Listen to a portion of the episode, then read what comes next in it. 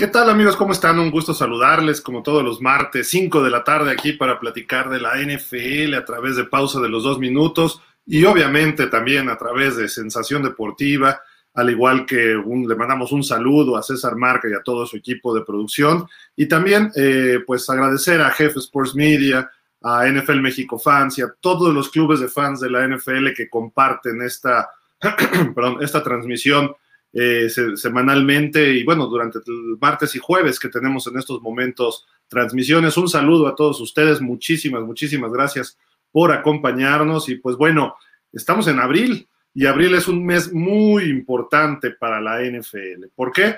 Porque en abril es el draft y a final de este mes se va a realizar este evento que es, disculpen ustedes, la formación precisamente de lo que es eh, la, estructura real de los equipos de la NFL. A partir de ahí se construye y después ya agregarás agentes libres, jugadores veteranos, etcétera, pero el draft es la base de este equipo.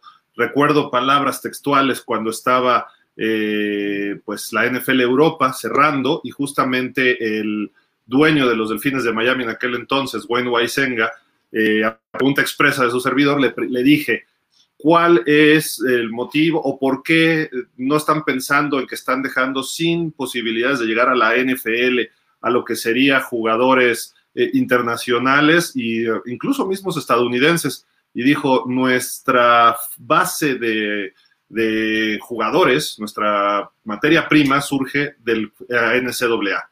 Así de que el draft por eso tiene una importancia muy especial. Hay jugadores de primera, de primer pick global, como Trevor Lawrence, como Joe Burrow, antes Troy Aikman, Terry Bradshaw, John Elway, etcétera. Todos estos jugadores que han trascendido después en la NFL. Así de que sabemos la importancia que tiene este evento que se va a realizar a finales de este mes. Pero bueno, después de esta introducción, quiero saludar a nuestro buen amigo Alberto Espinosa hasta ya su mansión en, eh, será pues Arlington, Texas. ¿Cómo estás, Beto? ¿Qué dices? Hola Gil, ¿cómo estás? Un placer saludarte. De nuevo estar aquí en pausa los dos minutos después de casi una semana, semana y media que no estuvimos porque me estaba cambiando de casa. Lo que pasa es que yo vivía a cuatro calles de donde vive, está la mansión del señor Dakota Prescott, pero como se hartó y me puso a la policía porque constantemente iba y le aventaba huevos a su ventana porque fracasaba como coreback de los vaqueros, pues, o sea, me tuve que ir, hablé con Jerry Jones y le dije a Jerry Jones, ¿quieres que lo deje de molestar? Ponme una mansión más grande. Me puso una a cuatro casas del señor John. Y entonces ya fui y le puse en su casa una ventana, eh, una manta que dice Jerry Jones es un safio. Este, para las personas que no conozcan qué es safio, safio es ignorante, porque Dallas ha hecho, se ha visto totalmente ignorante esta, este eh, off-season, este fuera de temporada, y no ha hecho absolutamente nada, pero ya no estamos adecuando a la nueva mansión. No, bueno, pero en fin, eh, yo creo que no es que no, no sean hábiles, sino que la situación como se les había dado, se les prestaba, no tenían muchas opciones para moverse en la agencia libre, sobre todo. Pero viene el draft y ahí es donde los Cowboys lo han hecho bien últimamente. Vamos a ver si, si pueden eh, retomar el camino. Por ahí, precisamente hoy, Chris Olave, receptor de Ohio State, estaba siendo pues analizado y observado por gente de los Cowboys, así de que este receptor que pinta para ser figura en la NFL, le están echando un ojito. No sé si les llegue, que estén en la posición 24, también hay que ver, vamos a platicar un poco de las necesidades del día de hoy de cada equipo, las principales, no necesariamente, todos los equipos necesitan algo, ¿no? De, todas las posiciones, pero principalmente las necesidades de cada equipo en lo que se refiere justamente a la cuestión de, eh, pues, los jugadores o las carencias que han tenido, ¿no? Y pues ahí está eh, vamos a empezar, ¿te parece, Beto? Déjame ver, por acá teníamos ya preparado. Primero, ¿qué es el draft? ¿No? O sea, eh, ¿cuándo se va a dar? La ronda 1 va a ser el jueves 28 de abril. Esto a partir de las 7 de la noche, tiempo del centro de Estados Unidos, que es la de la Ciudad de México. Luego, eh, la ronda 2 y 3 será el viernes 29 de abril, a partir de las 6 de la tarde, tiempo del centro de Estados Unidos y de la Ciudad de México. Y el día 3 de la ronda 4 a las 7, eso sí empiezan a las 12 del día tiempo del este, o sea, 11 de México, hasta que termine finalmente este draft, ¿no? Esto es ya un evento que se ha hecho tradicionalmente y pues, eh, ¿dónde va a ser? pues después de que se canceló el año pasado, el de justamente el de eh, ahí lo que fue precisamente en, Las Vegas, Nevada, por lo de la pandemia, pues hoy tenemos que va a ser en Las Vegas este, este año y pues ahí vamos a ver la, eh, Beto, lo que era la, eh, ¿cómo se dice? La, pues las fuentes, ¿no? Del Bellagio. Ahí es donde vamos a ver tener precisamente una especie de islote donde van a llegar los prospectos, va a estar el comisionado, la gente alrededor. Va a ser un verdadero espectáculo. Cuando llega el jaguar más de los Pumas, el señor Daniel Velasco, Jaguar y Puma, puro felino ahí. Dani, ¿cómo estás? ¿Qué dices? Buenas tardes. Hola Gil, buenas tardes, Beto amigo, buenas tardes a todos nuestros amigos de Pausa de los dos minutos. Este, como siempre, saludarlos, es un gusto. Eh, pues sí, es que bueno, al ratito juegan los Pumas, ya lo hablaremos eso, este, el buen Beto y yo más tarde en, en corto y al hueco, pero bueno, ahorita tenemos que tener el fondo de los Jaguars porque, pues bueno, hay que hablar justamente, ya lo decías, de lo que se viene con el draft y pues los Jaguars tienen el pick número uno del draft. Interesante pick, ¿eh? Con que no pase, mira, yo me conformo que lleguen buenas adquisiciones a Dallas, con que no pase lo del primero de abril, que es el Día de los Santos Inocentes en Estados Unidos, está todo a gusto. Y les explico porque en redes sociales, el primero de abril, que fue sábado, eh, salieron una serie de imágenes que hicieron un meme donde decía que el señor Mike McCarthy se, retiraba. Los Jones, al estar desesperados, contrataban a Jason Garrett como su nuevo entrenador por segunda ocasión eh, eh, bajo el mando de los vaqueros. Y, Jason Garrett hablaba y decía: Tengo un equipo para ser campeón, solo me falta la cereza en el pastel. El mejor receptor de la NFL. ¿Y saben quién era? Antonio Brown. Entonces, para mí esos son tantos inocentes, ¿eh? Creo que en Dallas puede ocurrir eso. No lo de Jason Garrett, pero sí creo que todo lo demás lo de Antonio Brown, sí. puede dar. Sí, claro, ¿no?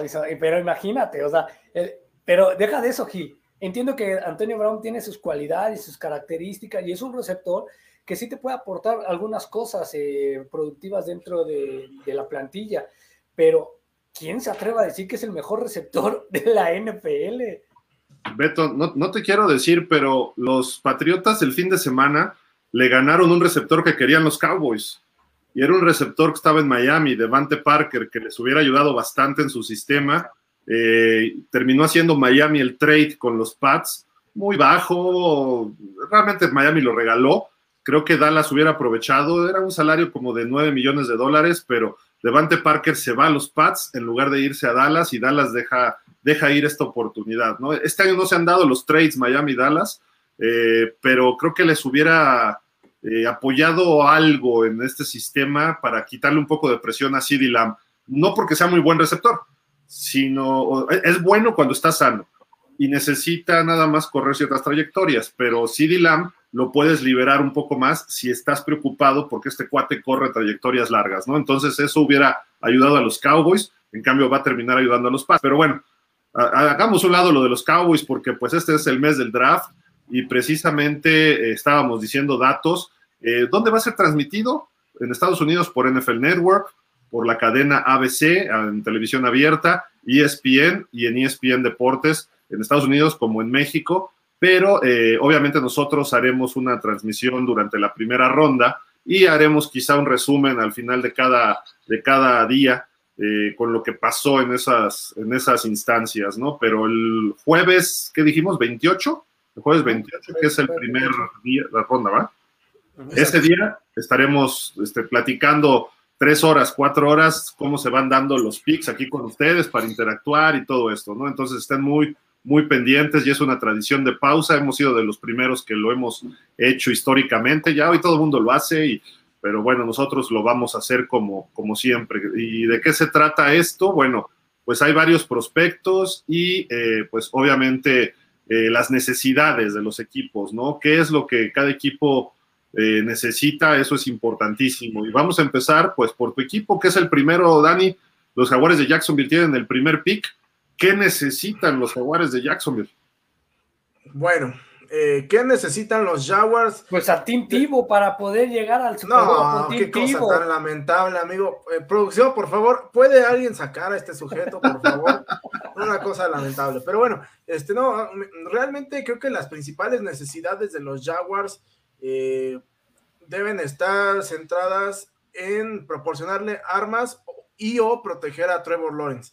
Este, entiéndase eh, línea ofensiva que bueno, se adicionó eh, en agencia libre, este, una, eh, en el caso de Brandon Scherf, pero bueno, al final de cuentas, linieros nunca, nunca te sobran, no vienen una buena cantidad de, de linieros importantes, no dudaría que por ahí a lo mejor de tercera ronda viniera alguien este, en la posición de guardia o centro principalmente, eh, pero creo que tanto receptor como este también el, famoso Edge Rusher son las dos principales eh, necesidades de los Jaguars, este, las que deben atender primero, ¿no? Creo que por lo que hemos visto, se decantarán por el primer pick eh, justamente con un Edge Rusher. Se habla mucho de Aidan Hutchinson de la Universidad de Michigan, pero por ahí también ha habido algunos eh, mock drafts en donde ponen a los Jaguars seleccionando a, Trevon Walker de, este, de la Universidad de Georgia, ¿no? Creo que está muy claro que al menos por la posición sí se van a ir este, por un, eh, insisto, un pass rusher. Ya con las adquisiciones que hicieron en agencia libre, la posibilidad de que adquieran a alguien de línea en la primera ronda suena un poquito más complicado. Eh, y yo personalmente en la segunda ronda buscaría traer a un este, receptor abierto, pero por ahí he estado viendo algunos mock drafts y este, eh, hablan de que a lo mejor se estarían yendo a la parte defensiva, eh, ya sea un linebacker o un corner. Este, que bueno, si se van del lado defensivo en la segunda ronda, yo honestamente preferiría un, un linebacker este, y no tanto un, un corner, pero bueno. Pues ahí está lo de los jaguares de Jacksonville, el primer pick. Incluso pudiera darse que viniera algún trade de esos eh, mega trades, porque creo que Jacksonville ha dicho que estaría dispuesto a ceder en algún momento esa, ese pick, el pick número uno global, ¿no? Pero yo creo que deben irse por un jugador y creo que Aidan Hutchinson es el más adecuado porque además es el mejor calificado, ¿no? Pero bueno, Beto, después vienen los Leones de Detroit. ¿Cómo andan los Leones? Creo que no están tan lejos ¿eh? realmente de muchas cosas, pero sí les hace falta una posición y creo que es importantísima, ¿no?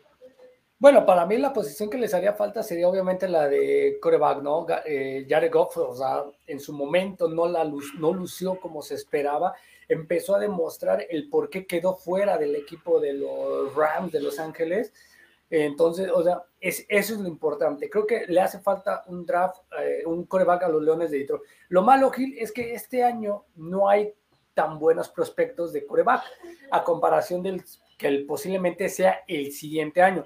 Yo creo que Detroit lo que tiene que hacer es también buscar un corredor. Tenían un buen corredor, pero les hace falta un corredor de poder que puedan llegar y, sacar esas yarditas eh, extra. Detroit está armado, ¿eh? Cuidado con Detroit, cuidado con Miami y cuidado con los Jaguares de Jacksonville. Este año pueden ser la sorpresa estos tres equipos. ¿eh? Y Detroit lo demostró la temporada pasada. Le jugó al tú por tú a muchos equipos, terminó perdiendo, pero el récord que tenía era inversamente proporcional al récord. ¿eh? Era increíble. O sea, jugaban como para ganar, literal, jugaban para ganar y terminaban perdiendo por uno o dos errorcillos atrás. Que si los pulen, creo que Detroit va a ser un serio, serio equipo este, este año. ¿eh? Quizá también le falte por ahí un corner y a lo mejor alguien que ponga presión al coreback, pero el coreback es importante ahí, ya sea que Jared Goff dé un brinco que se ve difícil o que tengan algún coreback, también Detroit se pudiera echar para atrás en el draft para tratar de ir por Kenny Piquet o por Willis o por alguno de los otros corebacks que vienen, o por qué no pensar en la segunda ronda, pero bueno, luego del tercer pick vienen los Texans. ¿Qué necesitan? Bueno, muchas cosas. Obviamente este equipo está eh, pues afectado en muchos aspectos desde que salió el señor eh, pues de Sean Watson, todo lo que ocurrió ahí también, Bill O'Brien, se desarmó este equipo cuando se fue JJ Watt, etcétera, ¿no? Entonces necesitan quizá también un coreback, aunque tengan por ahí a Davis Mills que está desarrollando. Necesitan 53 jugadores, Gil. sí, exacto. Tienen buen coach ahora en Lobby Smith. Entonces creo que puede ser alguien que ponga presión al coreback para sustituir lo que hacía Watt. Corners, necesitan corners y sobre todo línea ofensiva. Está Laramie Tonsil muy solo, se, fueron los veteranos, entonces creo que los Texans van a tener un draft importante. Además tienen varios picks importantes por ahí, así de que ojo con los Texans, creo que van a mejorar. Luego por ahí vienen los Jets. Este, Dani, no sé si tengas a la mano lo que los Jets necesiten. Eh, es un equipo que también va creciendo, ¿eh? Sí, este eh, es un equipo que también viene en reconstrucción. Eh, pues mira, eh, de hecho, de lo que más se habla de los Jets es que incluso podrían tener la alternativa de ir ya sea por un liniero ofensivo, pues para seguir reforzando esa parte de darle una mejor protección a Zach Wilson, que creo que quedó un poquito a deber la temporada pasada. Eh, pero bueno, vamos a ver si proporcionándole, sobre todo línea ofensiva, los Jets pueden eh, y Zach Wilson pueden dar ese salto hacia adelante. También, también me parece que la secundaria del equipo de Nueva York debe ser un foco de atención, eh, por lo cual no descartaría la posibilidad de que fueran en busca de Kyle Hamilton.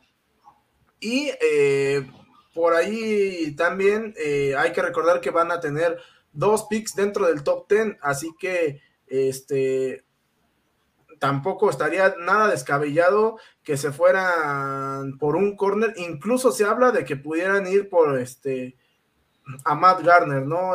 El famoso South Garner, que este, durante su etapa como colegial no permitió una sola este, recepción de touchdown. Y tienen, además de la cuarta, es que la décima, me parece. ¿verdad? Así es, cuarta y décima. La décima fue por el trade de Jamal Adams hace un par de años, ¿no? Que la tienen ahí, de, llega de Seattle. Exacto. Beto, otro equipo que también está listo para dar este, esos disparos, ¿no? En, en el top ten, es el otro neoyorquino, los gigantes, que están en el quinto pick y además tienen el séptimo. Sí, tienen dos picks, este, casi consecutivamente, es que les va a ayudar muchísimo. Los osos, eh, perdón, los gigantes les hace falta un, un edge, un a la cerrada y un, este, un guardia eh, ofensivo, pero también les hace falta clarísimo y cantada vale triple, un coreback. O sea, ya, ya. Eh, ¿No crees en Daniel Jones, no, Danny Dimes? Por, no, por favor, o sea, en todos los corebacks que cree el señor Gildardo Figueroa, yo no creo porque realmente no, no, aportan absolutamente nada. Creo que es el momento de que Jones deje el equipo y pase la nueva batuta. Eh, una de las, uno de los problemas de los gigantes de Nueva York era severamente su defensa. A lo mejor este es el momento y vienen muy buenos defensivos. Entonces, ojo con, con Nueva York en estas dos elecciones, ¿eh? ojo con ellos. Oye, amigo, ahorita que decías que es necesario que Jones deje el equipo, por un momento pensé que te referías a Palpatine. No, también, también. Es que tú no sabes, Dani, pero si escuchaste cuando nos presentó Gil, que estaba de vuelta aquí después de una semana y media, había dicho que me cambiaba de casa, de mansión. Vivía a tres calles, a tres mansiones de edad fresco, pero se me acabó, mi docena de huevos se me acabó de tanta, de tanta, ah, bueno. que se las aventara a la. Tenías a 12. La, tenía 12. ¿Y ahora cuántos tienes? El, el, doble, porque yo sí tengo argumentos sólidos para decirlo. Entonces, o sea, tenía, le aventaba la, los, los, huevos a la ventana y me puso una orden de restricción. Entonces hablé con Jerry Jones y me dijo, pásate acá donde yo vivo, a tres casas de donde yo vivo. Y le puse un, un mensaje que dice, Jerry Jones es un safio. Te va, a ya ver si no... Orden de restricción. A ver si no, te deja, no, a ver si no te desalojan, amigo. Pues sí, a ver si no me desalojan, ¿eh? Por andar. Mira, Jerry Jones te puso hasta piano y todo ahí, mira. Y, y Estoy diciendo que es un safio. No, no, de veras. Pues ahí están los gigantes que tienen ese pick en el, ¿qué es? El 5 y el 7. El 5 y el 7, exacto. Luego viene Carolina, que pues todo el mundo creíamos que iba a ir por coreback, se hablaba de Sean Watson, se hablaba hasta de Russell Wilson, eh, ahora se habla de Baker Mayfield, pero le dijeron que no a Baker Mayfield y también Baker Mayfield les dijo, no, yo tampoco quiero ir con ustedes. Necesitan coreback Sam, o, o que Sam Darnold dé ese brinco. Entonces creo que en la sexta posición les puede caer muy bien este señor Malik Willis o Kenny Piquet, que son los dos mejores rankeados hasta el momento. Y obviamente Willis es el que más tiene, pero bueno, vamos a ver, eso ya lo vamos a ir analizando poco a poco. Línea ofensiva tiene que mejorar y perdieron a este señor, este Hack, ¿cómo se llama? El que ponía presión a los corebacks. Necesitan a alguien que llegue en ese puesto, ¿no? Así de que ahí está muy claro, línea ofensiva, coreback y alguien que presione a los, a los mariscales de campo. ¿Por qué? El, el juego de hoy es coreback, lo sabemos bien. Entonces tienes que tener un coreback de calidad y tienes que tener quien le esté pegando al coreback y a la ofensiva quien lo proteja. Ya receptores, corredores, empieza a ser complemento, ¿no? Pero a ese nivel casi todos son muy buenos, ¿no? Entonces ahí tienes que ponerle presión al coreback, sí o sí, no, no hay de otra. Después dijimos el 7 son los gigantes, en el 8 va este, los, los Falcons, mi estimado Dani, eh, pues dejaron ir a Matt Ryan, entonces también creía que coreback ahí puede ser, ¿no? Pues pudiera ser, aunque bueno, de acuerdo con algunas de las principales proyecciones, los tienen eh, principalmente con una eh, posibilidad de que puedan tener a un receptor en primera ronda. y es que, pues con la ausencia de Calvin Ridley, esta temporada, pues definitivamente este, sí pasa a ser una necesidad porque eh, si no mal recuerdo, también el señor Gage se fue eh, y por ahí pues no tienen mucho, eh, muchas armas, ¿no? Este, se habla también de la posibilidad de corredores y linebackers, ¿no? Entonces, creo que corredor, bueno, sería un poco precipitado seleccionar en la, en la primera ronda, este, no porque no haya buenos corredores, sino porque hay que recordar que ya la posición de corredor, eh, muchas veces los equipos empiezan a valorarla a partir de el final de la primera ronda este, en adelante, ¿no? Entonces, creo que un corredor sería un poco temprano, este, linebacker y quizá alguien que presione también por fuera y aprovechando justamente que es una buena generación de eches, este, no, no estaría descabellada esa posibilidad. Oye, oye, rápido.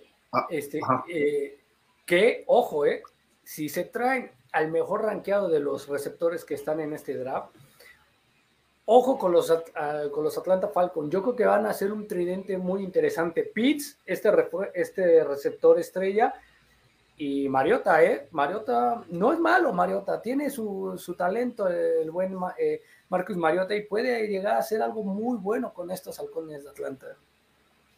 Yo, yo tengo mis dudas de este equipo que se ha desbaratado, porque ni Matt Ryan, ni Ridley, hace un año Julio Jones, creo que perdió toda su fuerza, ¿no? Sí llegó Pitts y a ver quién llega este año, pero Mariota va a tardar en encontrar su ritmo porque estuvo de reserva de los Raiders dos años y eso le va a costar trabajo, aunque creo que el sistema ya lo conoce porque está el coach que estaba en los Titanes cuando él fue allá, este quarterback de los Titanes. Entonces creo que le, va a ir bien, pero difícil, ¿no? Teniendo la división a Tampa, aunque Nuevo Orleans y Carolina también están dando tumbos, creo que no, no le veo mucho a Atlanta porque desde el, aquel 28-3 que tenían en el Super Bowl, Beto, la, maldición de, ¿qué decías? De Lady Gaga. La maldición de Lady Gaga es correcto. A partir de ahí los Falcons, híjole, han ido paso a paso hacia abajo, cambio de coaches, cambio de jugadores, en fin, tienen, están en una etapa de inicio de reconstrucción y este pick les puede ayudar, ¿no? Les puede ayudar en eso, pero en fin. Vámonos con el que sigue Beto, que es el pick número 9, y ahí llegó prácticamente gracias a Russell Wilson, ¿no? Sí, claro, los halcones de, perdón, los halcones marinos de Seattle eh, toman la posición número 7, que tocaba a los Broncos de Denver, que lo otorgaron a través del cambio por Russell Wilson. ¿Qué necesitan? Pues, contundentemente coreback, eh, profundos, y guardias. Entonces, creo que es parte de lo que se necesita, ¿no? Aunque también necesitan tackles ofensivos. Entonces, eh, yo creo que Seattle tiene las selecciones necesarias para poderse armar, ¿eh? Ojo con los ojos, con los halcones de, de Seattle para dentro de un par de años, ¿eh? Que pueden ser muy, muy buena este, adquisición lo que hagan en este draft. Yo tengo mis dudas de Seattle porque ya no tienen a nadie. Necesitan una máquina del tiempo, ¿no, Dani? Porque ya no hay nadie de los que llegaron al Super Bowl aquel, el último que perdieron contra los Pats y el que habían ganado el año previo ante Denver. Eh, ni Russell Wilson ni Bobby Wagner. eh, los dos se fueron este año, que eran los últimos dos. Solo queda el coach Pete Carroll y coreback Drew Lock. Vamos a ver cómo funciona, pero yo no dudaría que fueran por un coreback. Y se habla de que Kenny Piquet puede ser. Se había hablado de que pueden hacer un trade por Baker Mayfield, pero no se ha dado. Entonces, vamos a ver. Y necesitan ahora linebackers, necesitan corners. La línea ofensiva, obviamente, era un problema, ¿no? Pero ya lo dijo Beto pero vamos a ver, creo que el trade les va a ayudar porque vienen varios picks a, futuro, ¿no, Dani? Sí, este eh, va, a ser este, una reconstrucción importante la que tengan que hacer los, eh, los Falcons, que de hecho, por ejemplo, aquí viendo el mock draft de la página de Tankaton, tienen a los Seahawks seleccionando en la posición 9 a, Matt Garner justamente.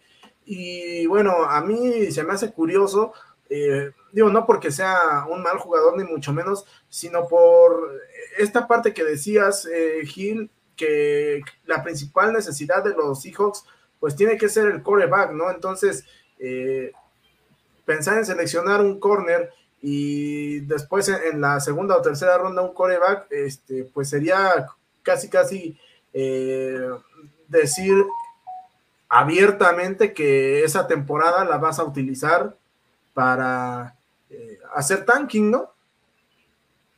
Es factible ¿eh? que los Seahawks se vayan muy abajo. Ojalá y no. Creo que están bien coachados y todo, pero esperemos. Ya daremos análisis de los equipos más adelante, pero creo que el siguiente en salir es Pete Carroll de este equipo, ¿no? Esperemos que, no se dé, no se dé así. Eh, ¿Voy yo? ¿Voy yo? ¿Sí? Dale, dale. Eh, ¿Qué equipo nos toca ahora? Ah, los Commanders, los casquitos rojos de, Beto. y ahora sí les tenemos que decir los Commanders, porque si no nos van a cerrar el canal. Los Reds, Redskimanders, vamos a decirles, o los Commandanskins, o algo así, porque les digo, la verdad es que tienen mil problemas. Ahorita vamos a hablar de un asunto que surgió esta semana, eh, precisamente con la directiva pero ellos están en el pick 11. ¿Qué necesitan? Pues creo que con Carson Wentz y con este muchacho, el cerveza holandesa Heineke, creo que pueden cubrir la posición de coreback, que era un problema hace dos años. Eh, corredores tienen, receptores tienen, pero no descartaría que agregaran por ahí un corredor. Tienen que cubrir la, salida de Landon Collins, este safety, que bueno, todavía no ha firmado con nadie, pero a lo mejor pudiera regresar al equipo, ¿no? Y necesitan algo importante para frenar a Dallas, sobre todo corners, ¿no? Porque, y digo Dallas porque es su rival divisional y Filadelfia va a buscar tirar pases, entonces corners también es importante. Yo, yo jerarquizaría primero corners en Washington, luego safety y luego receptor, pero bueno, no sé, por ahí vamos, ¿no? Eh, ¿Vas tú, verdad, Dani, ahora con el que sigue? Eh, sí, voy yo, y bueno, el siguiente equipo son los vikingos de buen, eh, del buen Rubén Mosqueira, a quien por cierto le mandamos un saludo. Eh, y bueno, los vikingos entre sus principales necesidades están línea ofensiva, están corners, linebackers y un poquito más este, rezagado la necesidad de jugadores de edge y receptores. creo que esta temporada puede ser una eh, que, marque un eh, parteaguas para los vikingos y definir qué quieren hacer a futuro, ¿no? Porque creo que el tiempo también al primazo, diría el buen Rubén, se le está acabando. Eh, Justin Jefferson encontró una muy buena arma de apoyo. Dalvin Cook sabemos que es el, arma preferida o una de las armas preferidas de, estos vikingos, este, pero también eh, hemos visto que eh, de alguna u otra manera la temporada pasada encontraban la forma de perder, ¿no? Porque eso no se puede describir de otra forma. Iban ganando casi todo el partido y al final algo pasaba, este, había un fumble, una intercepción, este, un error de cocheo, lo que ustedes digan y manden, pero encontraban la forma de, de perder, ¿no? Entonces, este, creo que este debe ser el año de, transición eh, y de definición para los vikingos eh, sobre qué esperar a futuro. Estás muteado, Gil. ¿Qué, necesitarán estos vikingos así concretamente? ¿Defensiva? Yo creo que sí, principalmente del lado defensivo, este, porque eh, pues de otra manera no se puede explicar eh, la forma en cómo se les iban varios partidos, ¿no? Necesitan entrenador. Debe... Oye, hay que, hay que ponerle, proponerle a la NFL un draft de entrenadores. Oye, sería atractivo. Imagínate cuántos estarían peleando por un, Bill Belichick si terminaba contrato, por un Sean Payton. Sería bastante bueno verlo ahí. La sí cambia la regla de decir que el peor equipo se lleva al mejor entrenador, ¿no? Pero sí poner, estos entrenadores están libres, súrtete y, ofrece todo lo que tú quieras y te traes a, un entrenador a tu equipo. Sería bastante bueno, muy atractivo, ¿eh? Sería atractivo, pero digo, ahí sí sería como más complicado, ¿no? Porque, o sea, eh, ¿cuándo, crees que Belichick va a dejar a los Patriotas? Cuando él diga, ¿saben qué? Este va a ser mi último año y ahí se ve. Sí, bueno, obviamente, ciertos entrenadores, pero por ejemplo, a lo mejor este, un Sean Payton, un Pete Carroll. De los disponibles, dices, Beto. De los disponibles. A lo mejor si Pete Carroll terminara esta temporada con Seattle y todavía no se retira y quiere seguir dirigiendo, o sea, a lo mejor un Pete Carroll sería codizado. Eh, eh, el, el, amigazo del señor Gildardo Figueroa, de este Tomlin, eh, también sería otro entrenador este, que buscaría ahí estar este, en, en la mira de todos. El otro gran amigo con el que se ha ido a chilear Hill, que es este el coordinador defensivo Mike Nolan, también sería otro de los grandes busca, este, codiciados. O sea, creo que sería bastante atractivo un draft de, entrenadores. Oye, pero imagínate, Gil, que por ahí en ese draft de entrenadores que propone Beto, este, se declare elegible para el draft el señor Nick Satan o el señor Urban Meyer, este, este, Bueno, ya ahí sí ya, mira, literal, literal, Dani, no me dejarás mentir el equipo que le escoja es como se diría coloquialmente la política. Tienes, el tienes a los gobernantes que tú quieres, acabo, simple y sencillamente. suena interesante lo que dices, Beto, me, me, llamó la atención porque haces una lista de coaches, 32, digo, no todos los equipos cambian coaches, pero tuvo nueve este año, ¿no? Diez, una cosa así, fue bastante. Y dices, a ver, de estos, y a ver quién es el equipo que más mal terminó, tiene derecho a escoger primero de esta lista de coaches que son disponibles, que a final de cuentas así es, porque hay una asociación de coaches, eh, hay este, los agentes están de acuerdo y empiezas a verlo, ¿no? Entonces, los jaguares de Jacksonville, pues este, hubieran tenido la opción de escoger primero que cualquier otro. y, así saldría Gudel también presentándolos, este, Estaría buenísimo. Oye, estaría bueno, pero imagínate, creo que acertaron los jaguares, Dani, no me dejarás mentir, acertaron con Doc Peterson, pero supongamos, si existiera el draft de entrenadores y que los jaguares de Jacksonville tuvieran la oportunidad de escoger a un Sean Payton, a un Doc Peterson, o incluso, digamos, si quedara libre eh, el, este, el que estuviera de los Cleveland Browns, cualquiera de los tres merece, serían dignos no, candidatos. No habría problemas de racismo, ¿no? Porque está, en la lista, están rankeados. Exactamente, del, mejor al peor y se acabó. Y sería abierto y todo el mundo lo veríamos, ¿no? Y no sería por debajo del agua. Sí, de acuerdo. Entonces, a lo mejor no se equivocaría Bill Belichick en mandarle un mensaje a Brian Flores en lugar de a Brian Dable, ¿no? Nada más.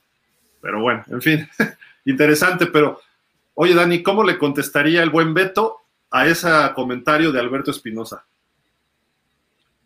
El buen Beto al comentario de, Alberto Espinosa. Este, haz tu liga. Haz tu liga. el día que tengas tu liga, ahí haces el draft que quieras. Perfecto. Los entrenadores que voy, me largo. No, no te vayas, Beto. Estamos, estamos, estamos a gusto hoy y tú estás ya muy, muy. Pero bueno, ¿Quién sigue este? Vas, Beto, precisamente. Bueno, Houston tiene el pick 13, que ya habíamos dicho sus necesidades. El 14, los Ravens. Los Ravens, que para mí, pues necesitan un corredor, ¿no? Porque a pesar de que Sadarius Smith dijo, sí firmo, no firmo, ¿con quién te vas tú? Ay, me voy con mi mejor amigo. Entonces, punto y se acabó. Creo que aparte de un corredor, necesitan un edge, un profundo y, un, y línea ofensiva.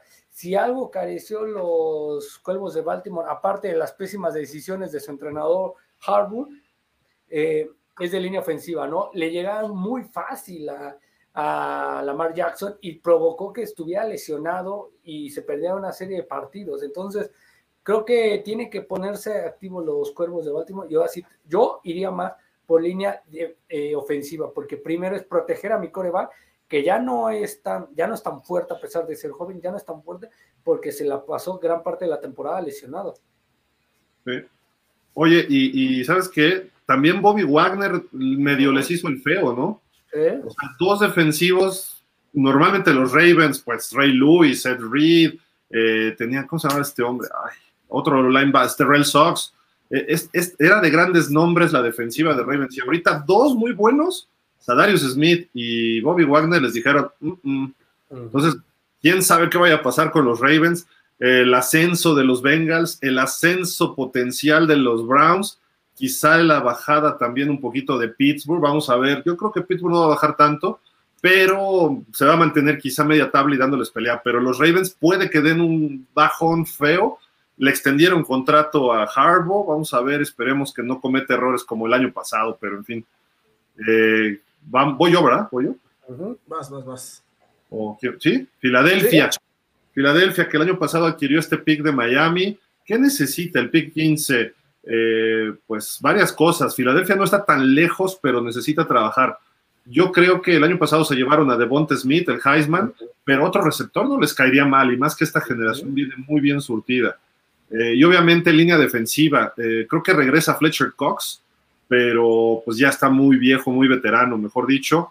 Entonces, y también Hargrave es otro creo que no es tan, tan sencillo para ellos. Además, hicieron un trade hasta el fin de semana con Nuevo Orleans, tienen el pick 16 y tienen otro pick, el 18, pero era realmente el 19, así de que van a quedar con dos picks en esta primera ronda, importante para ellos, pero se pueden surtir, se pueden surtir y son picks que, si bien no son los súper, súper estrellas, son jugadores de gran nivel, ¿no? Entre el 15 y el 20, ¿no? Ahí está el draft. ¿Qué fue eso?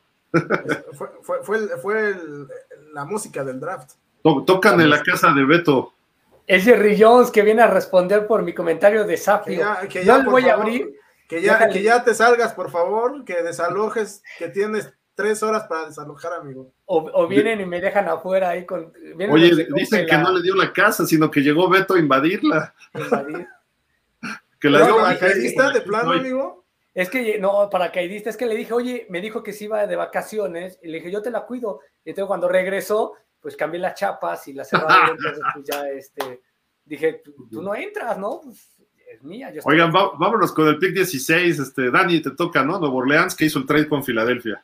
Sí, un, trade, este, pues bastante, bastante interesante. Eh, Nuevo Orleans se va a quedar eh, con dos picks en esta primera ronda se va a quedar con el 16 y con el 19. Eh, y bueno, eh, una serie de, picks este, también para, otras rondas, ¿no? Pero entre las principales necesidades, necesidades perdón, de, los, de los Santos de Nueva Orleans están línea ofensiva.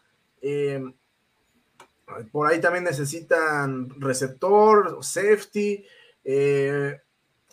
alas cerradas, ¿no? Eh, pero bueno, yo no descartaría también la posibilidad de que pudieran ir por algún, algún coreback, este, porque bueno, al final de cuentas sí tienen ahí a, Winston y lo que sea, pero pues me parece que no es del todo una, una garantía, ¿no? Este, lo demostró cuando estuvo con los Bucaneros que este, sí lanzaba cualquier cantidad de pases de anotación, pero lanzaba los mismos interceptados, ¿no?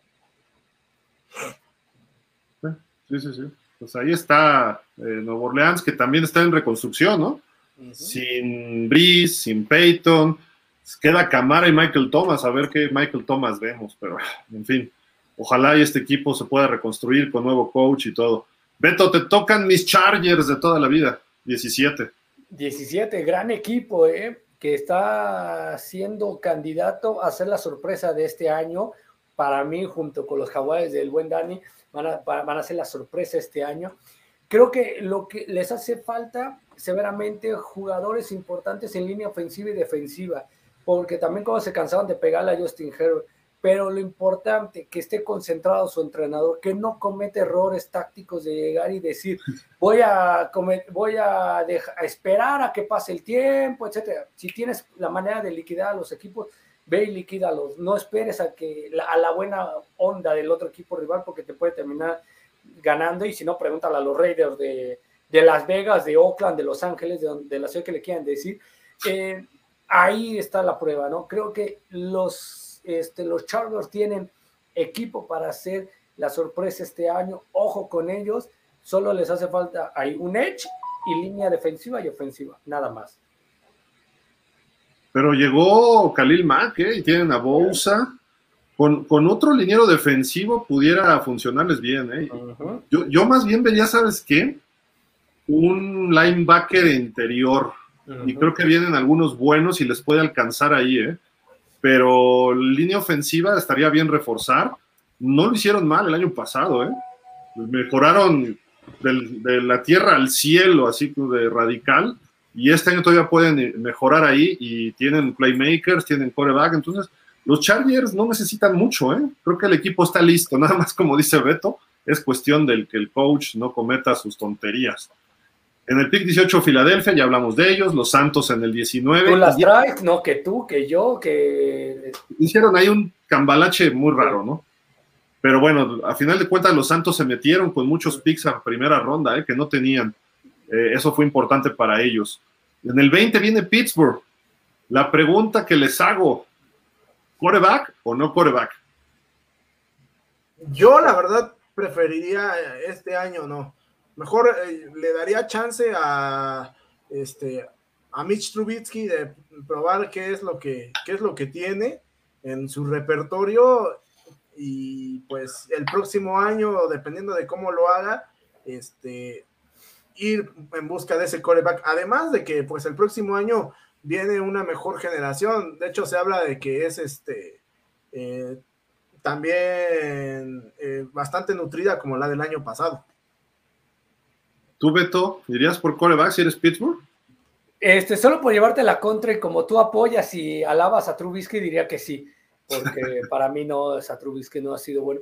No, coincido con Dani, creo que este año no, creo que Trubisky va a tener un año productivo con los acereros de Pittsburgh, porque el esquema se le va eh, a poner ad hoc a él. Creo que tiene talento para demostrar, lo demostró con los Osos de Chicago, ahí está que los metió en dos temporadas a playoff Obviamente sabemos que un, un jugador no hace toda una temporada, pero sí el coreback es la pieza fundamental del fútbol americano, es parte clave de eso, ¿no? Yo creo que Trubisky va a tener buenos números con los aseos de Pittsburgh. Yo no lo buscaría este año, yo coincido con Dani, me voy al siguiente año que va a ser el prospecto para el futuro.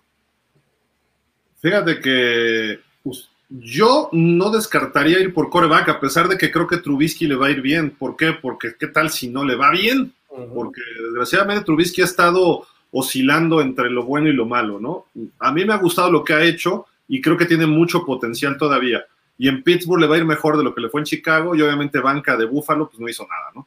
Porque estaba ahí detrás de Josh Allen. Pero no descartaría si está una opción buena, ¿por qué no? y a lo mejor Pittsburgh le va a venir las memorias del 83 cuando dejaron pasar a Dan Marino, que venía de la Universidad de Pittsburgh, y ahorita viene Kenny Piquet de Pittsburgh y lo ven ahí cada domingo en su mismo estadio, cada sábado en su mismo estadio, eh, lo han visto jugar, el chavo lo critican de que tiene manos pequeñas para hacer coreback de NFL y todo, pero tiene talento y tiene las lecturas, tiene brazo, corre, entonces creo que puede ser una buena opción para Pittsburgh y no necesariamente, digo, es una primera ronda, pero lo puedes ir desarrollando. Y si Trubisky por algo no funciona, pudiera darse el caso de aquella vez, claro, fue tercera ronda Russell Wilson, pero acababa de llegar este chico Flynn, ¿se llama Flynn? De los Flynn. Sí, ¿verdad? Lo acaban de llevar como agente libre y en la tercera ronda reclutan a Russell Wilson en el 2012. Y todo el mundo, no, pues Flynn, ¿no? Lo hizo muy bien con Green Bay cubriendo a Rodgers cuando se lesionó, bla, bla, bla. Y que lo cortan y se quedan con Russell Wilson porque se vio en, la, en la pretemporada. Pittsburgh pudiera hacer algo así, no digo que precisamente le van a pegar a Trubisky un Piquet o un Willis o Matt Corral o no sé, los que tú quieras agregar, ¿no? Pero pudiera darse una situación así.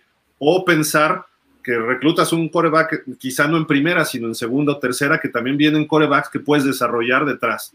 Y Rudolph, pues creo que ya Rudolph demostró que no puede ser ese coreback que los va, les va a dar. Se dedica a, a, a, repartir regalos en Navidad, Rudolph. Exacto. y cascazos a todos. Cabezazos a los cascos. Exacto. No, Gil, interesante punto el que comentas. Yo pienso similar a ti, pero no con Trubisky. Yo lo haría con Haskins o con Rudolph.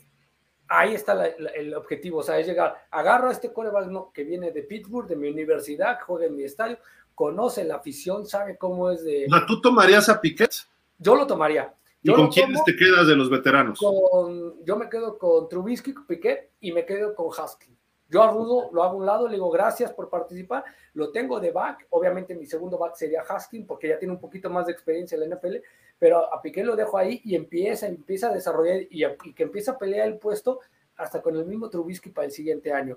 Porque mm, Pittsburgh no creo que haya sido tan tonto de regalarle un contrato de dos años a Trubisky pensando en, ah, pues me traigo a Piquet y te corto, ¿no? Sí, ¿no? Pero puede ocurrir, ¿eh? O sea, Claro. hemos visto, ya mencioné el caso de Flynn. Dani, tú no irías por coreback ahorita. Ya lo dijiste, ¿no? Pero Sí, no, yo no iría este, por tú vas con Trubisky al full. Sí, Ahora, ¿qué necesita Pittsburgh? Corners y receptores, porque se fue Yuyu, ¿no? Yuyu terminó, va a jugar cambiar ahora. de coach. ¿Eh? Cambiar de coach. Cambiar de coach. Bueno, ese es un punto importante, ¿no? Pero, pero vamos a suponer que no lo puedes sacar ahorita por razones lógicas, ¿no? Porque Pero- no hay un draft de, de- de entrenadores, porque eso podría ser en el draft de entrenador, que a pesar de que tuvieras contrato, te- si te rankea otro equipo, hay Ah, ya, que te tampoco, pueda güey. así. No es el fútbol mexicano, por Dios. Ya luego haces tu liga, Beto. Ya, ya, ya. Me voy a hacer mi liga. No, pero, pero tienes que cubrir el espacio de Yuyu. Tienes ahí a un. Y se fue James Washington también. Tienes a Deontay Johnson, a Chase Claypool, pero hasta ahí. Y vienen buenos receptores. Entonces, a Trubisky tienes que darle material afuera, porque tienes a Harris, tienes a un Fryer Mudala cerrada, y quizá línea ofensiva seguir reforzándola, ¿no? Con novatos. Entonces, hay varias este, necesidades de Pittsburgh, pero principalmente a la ofensiva. Quizá la posición de corner, que han perdido dos en los últimos años, ¿no? Pero bueno, vámonos con el que sigue. Los Patriotas, tus Patriotas, este, ¿voy contigo, Dani? No. Sí, ¿verdad? Eh, Sí, sí eh, pues mira, los patriotas, este, tus patriotas de toda la vida, mi querido Gil, este, pues requieren principalmente de un cornerback, eh, a- ayudarle a, al señor Matt Jones eh, trayendo a un receptor, eh, linebacker, eh, y bueno, de ahí centrarse más bien en la parte defensiva con safeties, este, pass rushers, etcétera, ¿no? Pero eh, sí creo que aprovechando lo poblada, lo densa que es esta generación de, este, de receptores, digo, aunque no es como tal tu principal prioridad, eh, creo que no estaría mal que los Pats este, buscaran un receptor, ¿no?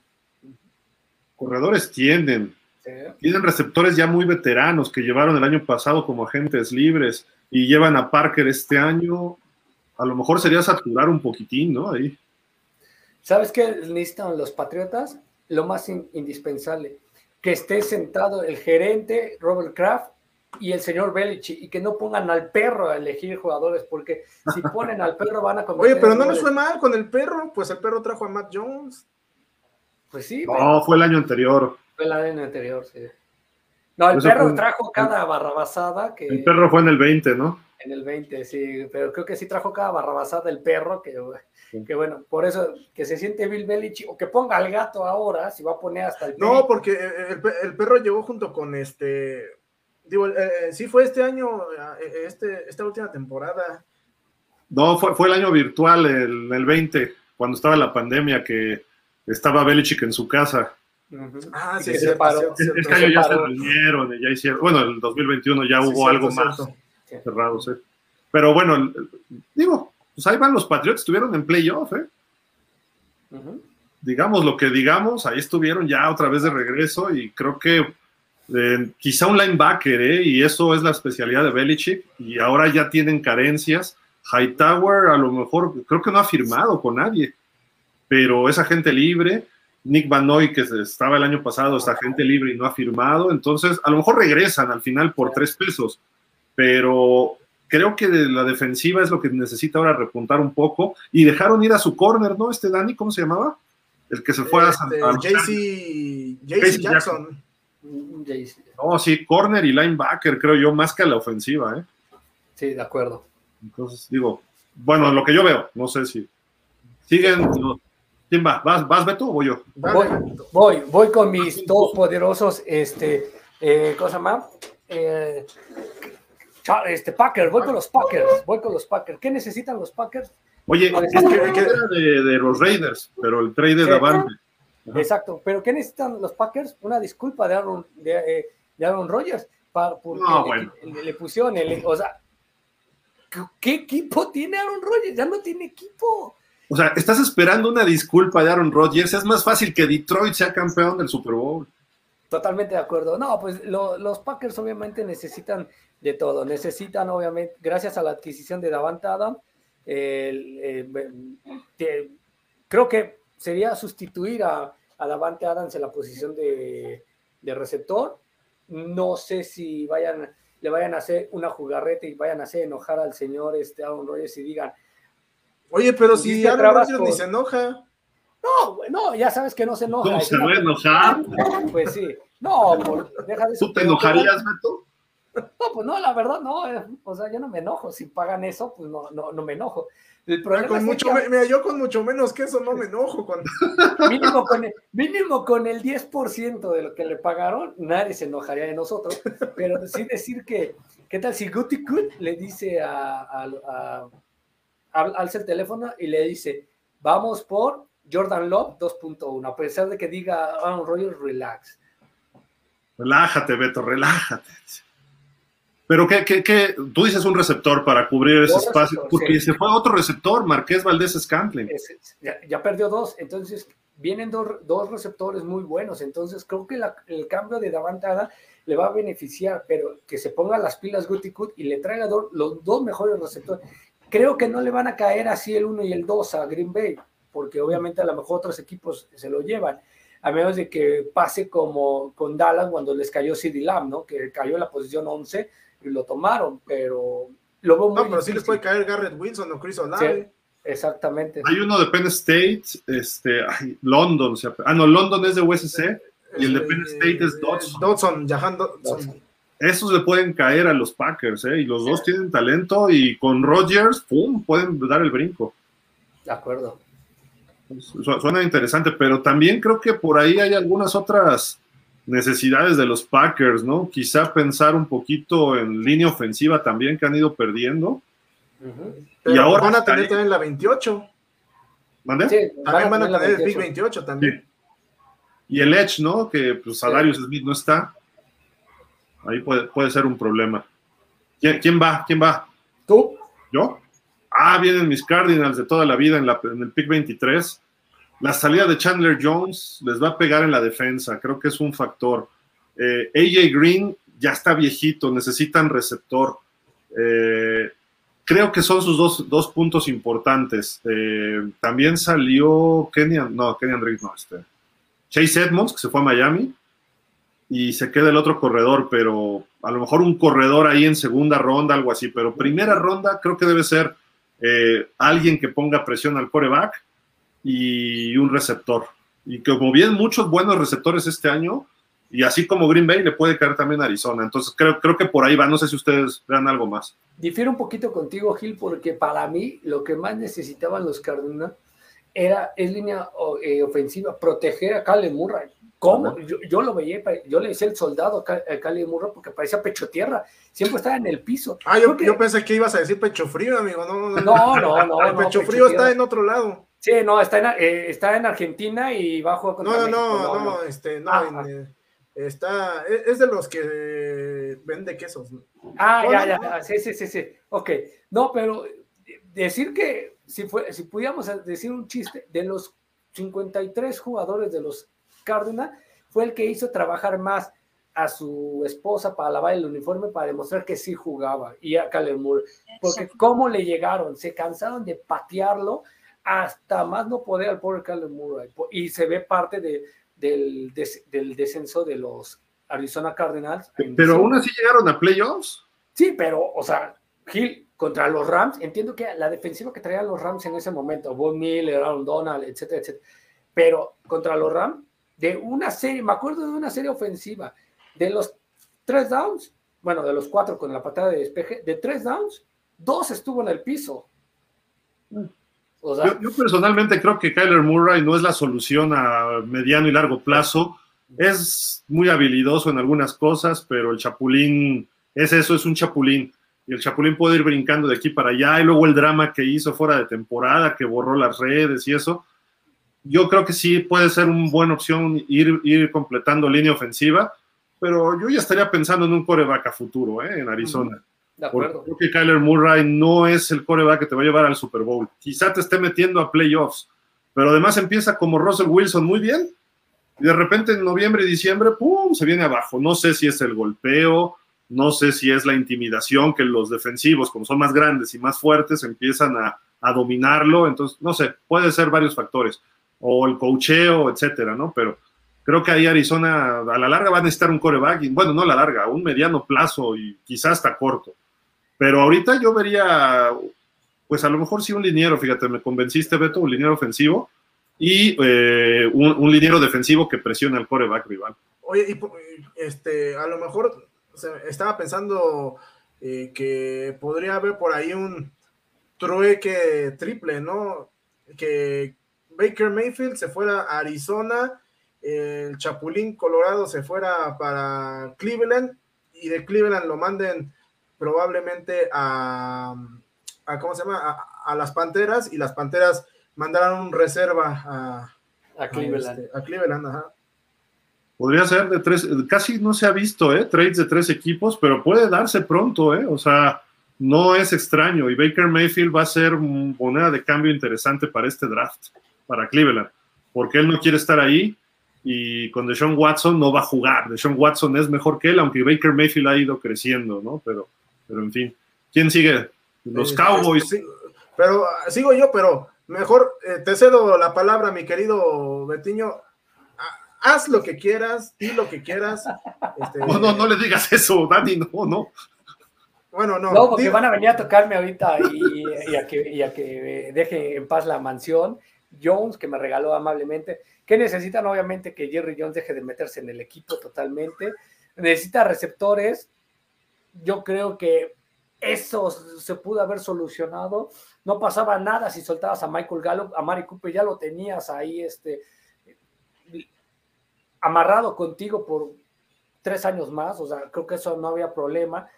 Eh, necesita línea ofensiva totalmente porque se fue Conor Williams y se fue la El Collins, ¿no? La El Collins se va a los Bengals y Conor Williams se va a Miami. Entonces creo que es lo que más necesita. Y el siguiente año va a tener varias bajas el equipo de, de los vaqueros, ¿no? O sea, aparte de que tiene a Mika Parson, no sabemos cómo va a estar este Banderesh, si va a estar sano o no, pero también Tarrell Bashan y Dante Fowler Jr pueden, van a, pueden dejar el equipo o pueden ser grandes adquisiciones del equipo, pero para el, siguiente año. Entonces hay que esperar. Lo que más necesitan, obviamente, son línea ofensiva, receptores, y, ojalá me escuche Jerry Jones y me haga caso por primera vez en la vida, un coreback de talento. Pues ahí sal de tu casa, camina y ya dile directo. Sí, tendría, que, tendría que disculparme y quitar el letrero de Safio, no lo voy a quitar. No, tú le de la culpa que alguien más lo puso y quítalo y así ya te da chance. O ponlo en otra casa, amigo. Ándale. Puedes ponerle en el de Miami, ese sí te lo creo. De acuerdo.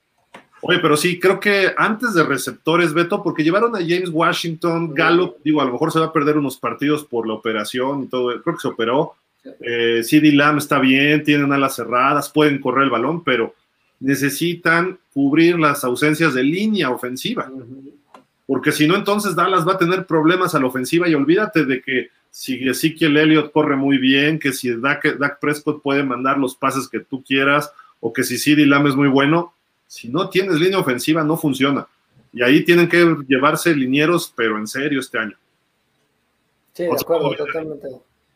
Sí, no, este, sí creo que deben mejorar esa, esa línea eh, ofensiva antes que pensar en receptores, este, porque al final de cuentas, eh, digo, se le carga mucho la mano de por sí a, a, Dak Prescott, a pesar de que el buen eh, Beto diga que todo es culpa de Dak Prescott, creo que no siempre sucede así, este, pues dale, dale un poquito de protección, ¿no? Y sobre todo eh, con las ausencias que bien ya dijeron que, tienen.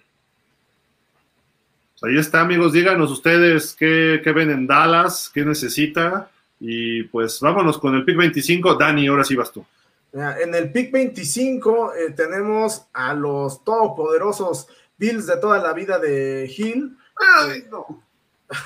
¿Qué? No, no, no, no, son tus Bills de toda la vida, Hill. Mira, no me desagradan, pero no, Bueno. Le este, quitaron buenos años a Dan Marino los Bills, entonces no. Bueno, los Bills eh, básicamente eh, lo que necesitan es quizá pulir un poquito más su, su defensiva. Es cierto que tienen una adición interesante con este Von Miller, pero bueno, por ahí se fue este Harrison Phillips, este, se fue eh, Levi Wallace. Entonces, no descartaría que por ahí fueran, ya fuera con un corner o, en la secundaria, este, en los profundos, por ahí un Daxton Hill, de, creo que es de la Universidad de Michigan, digo, yo no lo descartaría, este, porque me parece que ofensivamente no, no tienen tanta, tanta prisa en, en hacer ajustes, ¿no? Eh, ¿qué, le falta a este equipo? Pues quizá correr mejor el balón y se llevaron un buen corredor, ¿no? Este año este fue... Este año, corredores de los Bills... ¿Quién se llevaron, Dios mío? pero bueno, según yo, alguien que les puede ahí, este, eh, ¿cómo se llama? Eh, ayudar bastante, pero bueno, vamos a ver, no, no recuerdo y es bueno ahorita a ver si alguien nos recuerda también pero, ¿qué necesitan? Yo creo que línea de. Se llevaron a Von Miller a la defensiva. Quizá un linebacker interno. Digo, me gusta cómo juega Matt Milano, por ejemplo, pero si tienes un novato que le pueda competir a Milano, sería bueno. Y el caso de pues, un safety, ¿no? Como decías, de Levi Wallace, creo que sí es importante y más porque va a haber ahora a Tyreek Hill dos veces por año, ¿no? Vio, problemas en los playoffs con Kansas, pero ahora lo va a ver con Miami, dos veces por año los Bills a la defensiva, entonces, eh, y aparte Miami puso pura velocidad en sus receptores, creo que tienes que ver la forma de frenar eso. No necesariamente que tenga miedo Búfalo de Miami, porque tiene que demostrar Miami más, pero pues van a atacar por ahí y ya se dieron cuenta cómo atacar a Búfalo, es medio eh, indeble en esa, en esa situación. Así de que, pues, ojo, pero creo que este equipo no está tan lejos. ¿eh? Si Von Miller funciona lo que se espera, Dani, aguas, ¿no? Sí, creo que, creo que sí, este, porque, bueno, la defensiva de Buffalo creo que demostró la temporada pasada por qué fue de las mejores, ¿no? Y este, alguien como Von Miller, si bien ya está muy veterano, te aporta mucho liderazgo, ¿no? Entonces, este, creo que son pequeños detalles los que tiene que afinar eh, y, veremos otra vez a Búfalo eh, seguramente siendo candidato del lado de la conferencia americana. Sí, es de los equipos más sólidos, ¿no? A pesar de que perdieron algunos jugadores, no significa que mientras esté sano Josh Allen, que nunca se ha perdido por lesión, creo que un juego o dos en su temporada de novato, y párele de contar, mientras él esté ahí no va a tener problema este equipo, así de que vamos a, a, verle, ¿no? ¿Qué te parece si vamos leyendo algunos comentarios, Dani? ¿Te late? Vamos. Antes de seguir con los demás. Nos dice Miguel Darío Pérez, ¿cómo están? Buena tarde, hasta que se digna el buen Beto en aparecer. Ya se fue. Ya se fue. Saludos a los tres. Ahora sí son las contrataciones. Sí, con las contrataciones de Miami tenemos al buen Beto en la bolsa, ya que los vaqueros están para, para llorar. Ahorita se lo leemos cuando llegue Beto.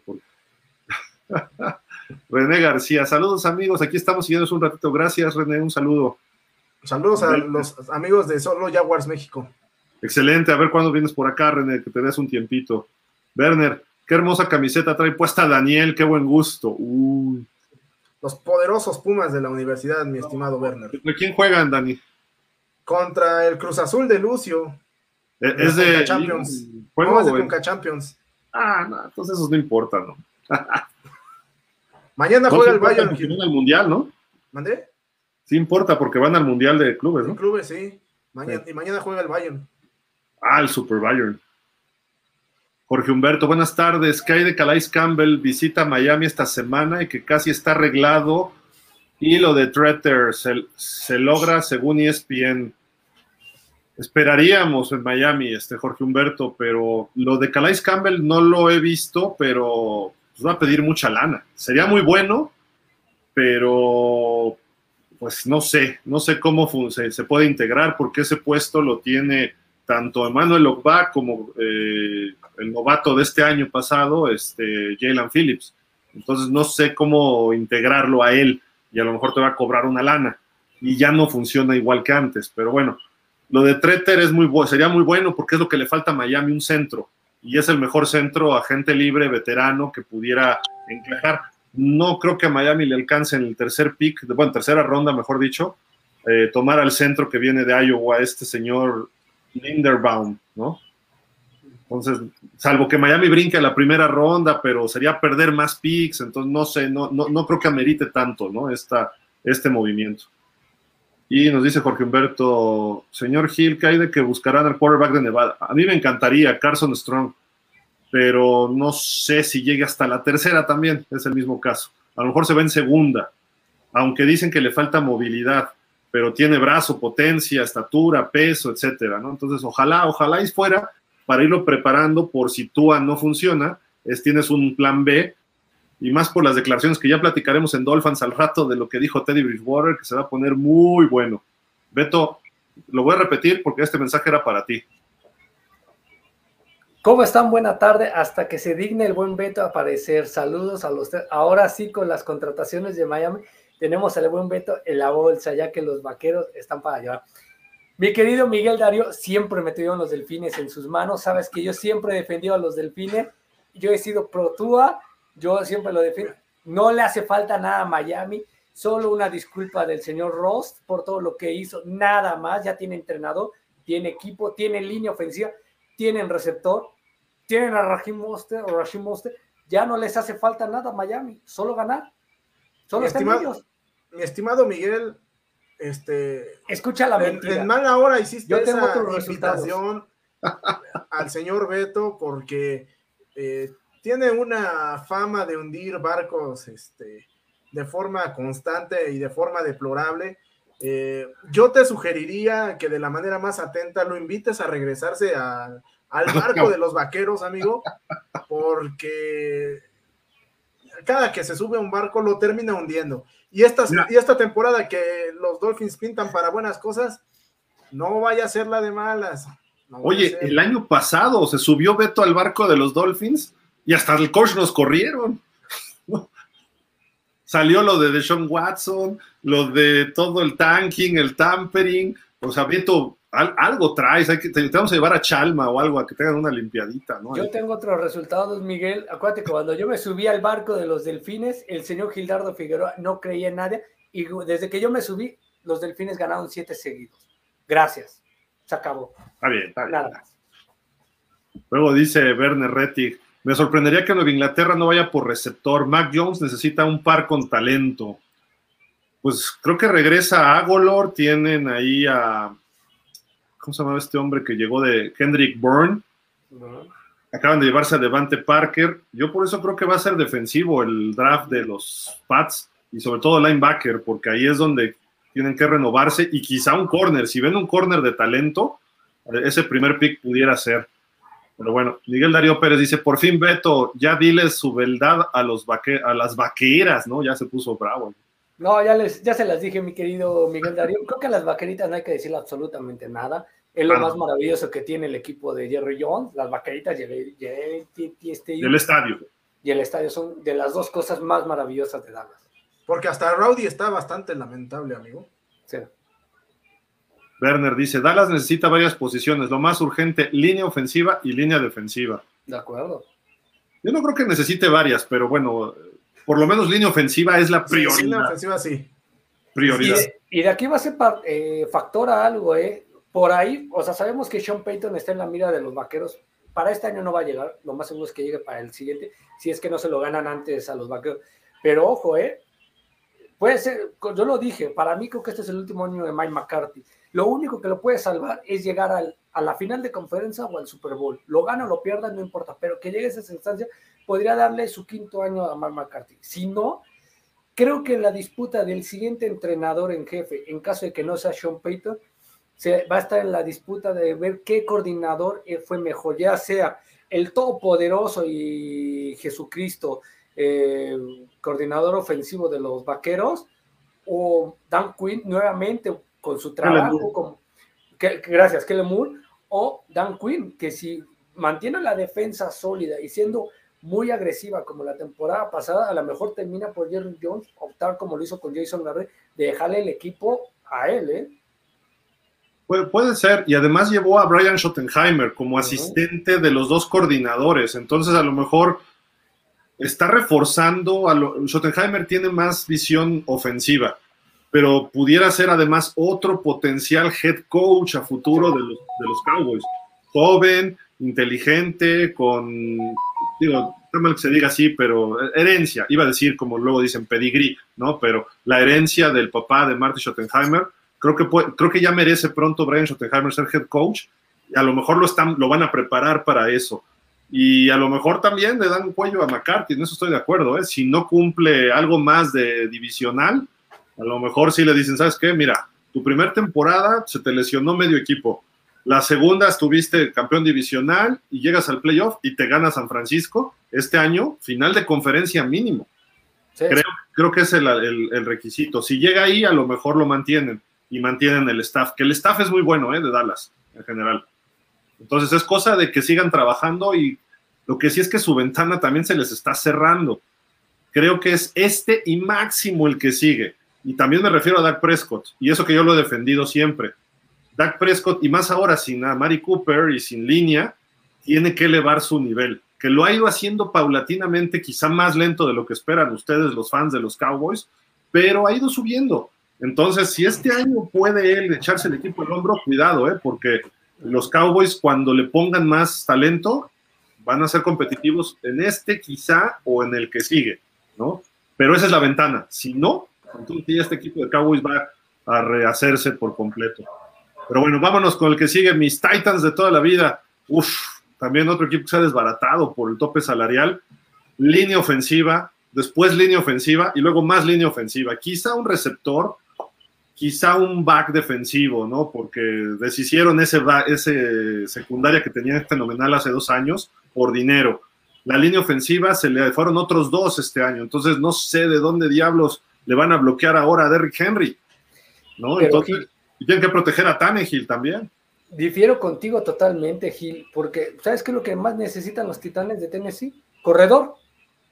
Porque se te lesiona. Henry. Bueno, tienes a Henry 1.0, tienes al Henry 2.0 que se vio muy bien. Se vio bien, pero necesitas un corredor para si se te lesiona el, el 1.0 y el 2.0, pues pero, primero, para que no se te lesionen, primero este, sí, con línea. Sí, claro, protégelos, pero también o sea, necesitas un corredor porque realmente gen, eh, es lo que pasa con estos grandes talentos del NFL, ¿no? Llámese este Van llámese Derrick Henry, llámese Russell Wilson, se lesiona muy rápido, entonces terminas por perder. Bueno, Henry su primera lesión, ¿eh? Sí, su primera lesión, y que lo termina ausentando gran parte de la temporada. Pero desde el año pasado, Gila, bueno, el anterior a la, pasada temporada, empezaba a tener ciertas molestias en el pie y había problemas y se perdió uno que otro juego. Entonces, ojo con eso, hay que... Es el estilo de juego de Henry ya no se da en esta época porque el golpeo es más fuerte que antes. Si Campbell lo hizo, quizá Eddie George en el mismo equipo, o lo hacía un eh, Mike Alstott, ¿no? Que corrían de frente, etcétera. Mismo Marion Barber, ¿te acuerdas ahí en los 40 claro. Marshawn Lynch, pero no duran mucho estos corredores. Entonces tienes que encontrarle un balance y protegerlo más. Y también Tannehill no es ya así de que resista si no lo proteges bien, pueden lesionarte a los dos y entonces ni siquiera competitivo, te vas a ir hasta el fondo de la liga. y más que creció Indianapolis, más que crece Jacksonville, Houston quizá esté todavía en ese proceso, pero el campeonato divisional de Tennessee no va a ser tan fácil si no mejoran en la línea ofensiva. Y receptores, se les fue Corey Davis y se les fue Julio Jones. Entonces, ¿quién va a estar del otro lado de AJ Brown? No hay nadie, ¿no? Entonces creo que por ahí va la, el caso de los Titans. ¿Quién sigue con los Bucaneros? Tus Bucaneros de toda la vida, mi estimado Gil, eh, pues podemos decir que tienen que ponerle todavía más línea ofensiva al, al siempre, este, como, al siempre rendidor eh, Tom Brady, al no me quiero retirar nunca, al quiero jugar hasta, al todas las muera, exactamente, entonces pues eh, creo que eso sería lo primordial, ¿no? Para, para los Bucaneros, definitivamente ir por línea ofensiva, este, y volver un poquito más agresiva también su, defensa, ¿no? Este, eh, quizá con un edge rusher, con algún safety, pero definitivamente yo me quedaría con, del lado de la línea ofensiva. Sí. ¿Te acuerdas el juego de playoff con Filadelfia? Se les lesionaron dos tackles. Se les fue Alex Capa a Cincinnati. Tienen que cuidar a Brady y abrirle huecos a Fournette que regresa. Perdieron a Rojo y está en duda Gronkowski si regresa. Yo creo que va a regresar él. Y por ahí también el primero de abril, Beto, dijeron mucho de Julian Edelman, ¿no? El que dijo que nunca iba a regresar y que tú las traes y encantado y va a regresar ahí están los Bucaneros, que en sí el equipo si regresa y se mantienen sanos y llegan bien a diciembre, enero, va a ser peligroso otra vez. Luego vienen los Packers otra vez, que ya platicamos de ellos. Luego venía el pick. Ojo, eh, dato curioso eh, de los Packers, ya que dijimos que estaban. Puede ser que se rompa la maldición en, en, Green Bay. En Green Bay no hay una maldición, pero hay una tradición de que no han seleccionado desde Davante Adams, o bueno, antes de que fuera Davante Adams, 20 años atrás, un en primera ronda un, receptor. Pero Davante fue segunda ronda, ¿no? Por eso fue segunda. Entonces, han pasado 20 años desde que escogieron un receptor en primera ronda. Puede ser, ¿eh? Que sea la, la, primera que habíamos dicho o en la posición número 28, que en primera ronda caiga un receptor para Green Bay. Alguna tiene que ser receptor, o sea, es evidente de los Packers, ¿no? Luego la 29 originalmente era de San Francisco, que había, había hecho un trade con Miami el año pasado y Miami para adquirir a Tyreek Hill, al Cheetah, hizo trade con Kansas y Kansas tiene este pick. Eh, ¿Me toca a mí? No voy. Ah, ¿qué, necesita, Patrick Mahomes y Andy Reid? Necesitan un receptor, edge y un profundo. La salida del Cheetah les va a terminar mermando muchísimo porque realmente no tenían este otro talento, Gil, el equipo de los jefes de Kansas City en las recepciones, ¿no? Sabíamos que su tarde número uno en receptores abiertos era el Chita y el número uno en ala cerrada era el señor este, Travis Kelsey.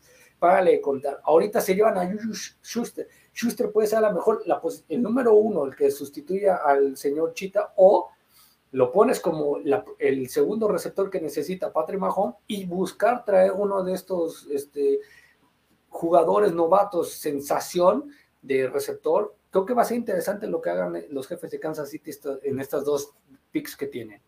Fíjate, se llevaron también a, Valdés Scantling de los Packers. Tenían ahí a McCall Harman, a, ¿cómo se llama? Robinson, creo que todavía se llama por ahí. Eh, creo que pueden ir por muchos y, además tienen dos primeros picks, el que tú dices este que es el 29 y el 30 que era de ellos. Sí y además pues se llevaron a Rojo, el corredor de Tampa, tienen a Edward Seller. Creo que no pierde tanto al irse Tyreek Hill ¿eh? Eh, a la ofensiva. Necesitan mejorar todavía la línea. La línea. Pero del lado defensivo, Tyran Matthew no ha firmado con nadie. Entonces a lo mejor necesitas un safety. Y yo creo que le ha faltado a, los, a estos Chiefs un linebacker estelar. El día que tengan un linebacker medio o que reparta central o interior, eso obviamente va a ayudarles a esta defensiva. Eh, tienen dos, tres jugadores, pero yo me iría mucho pensando también a defensiva a los Chiefs, pero vamos a ver cómo se, mueven. Y tienen el pick 29 y 30, así de que les puede beneficiar. Y después vienen los campeones de la americana, los Bengals. Que fuera de todo lo que hicieron en la agencia libre con la línea ofensiva, tres jugadores estelares linieros ofensivos, dices, oye, eso lo que hicieron fue romper la liga. Si llegaron al Super Bowl sin línea ofensiva, este año pinta para que dominen, ¿no? Y se llevaron a Lyle Collins, precisamente, a Alex Capa y a un centro, ¿quién fue el centro? No me acuerdo ahorita. Ay, el centro era. ¿No el que estaba en Cleveland Hill? No. No, ese todavía sigue libre. Se llevaron a un centro, a un Gar y al, el Gar es Capa y el tackle es Collins. Ah, se me, se me barrió ahorita. Carras, Ted Carras, que era de los Patriotas. Que digo, no es el mejor centro, pero es buen líder, entonces los puede mover. Y tienen el pick 30, 31, perdón.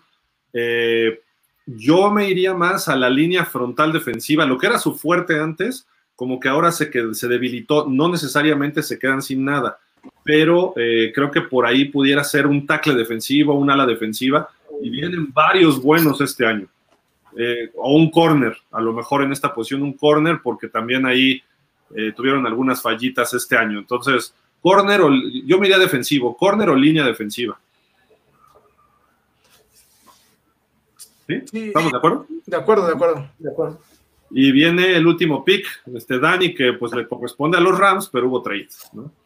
Eh, oye, qué raro, qué raro que los Rams no tengan este, primera ronda, este, uno que está acostumbrado a ver a todos los equipos tener su pick en primera ronda, ah, pero los Rams, ¿cuánto, lleva la tradición, Gil? ¿Como pues seis años?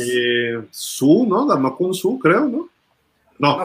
¿No, fue, ¿No fue Jared Goff el último? Ajá, pero primero fue Jalen Ramsey, ¿no? Que llegó y soltaron picks. Este, ¿quién más? Había otro jugador. Cuando Jared Goff fue el último primer pick, pero después empezaron a hacer trades por veteranos. Y no me acuerdo cuál fue el primer trade por veterano. Creo que fue Damukon Su. Le dieron un primer pick Miami o no, no me acuerdo quién fue. Y luego fue Jalen Ramsey que les dio dos y recientemente ahorita lo de Matthew Stafford, ¿no? Sí, sí, sí, sí, este, pero bueno, al menos ya les dio resultado esa estrategia y pues bueno, eh, este pick que debería ser de los Rams, pero es de Detroit, pues los, este, eh, los Lions no descartaría yo que en esta posición, pues, eh, ¿cómo se llama? Agarran a un receptor. De acuerdo. Receptor. Ah, los Lions, ok. Ajá. En, tienen otra antes, ¿no? Entonces puede ser coreback y receptor, ¿tú dices? Este.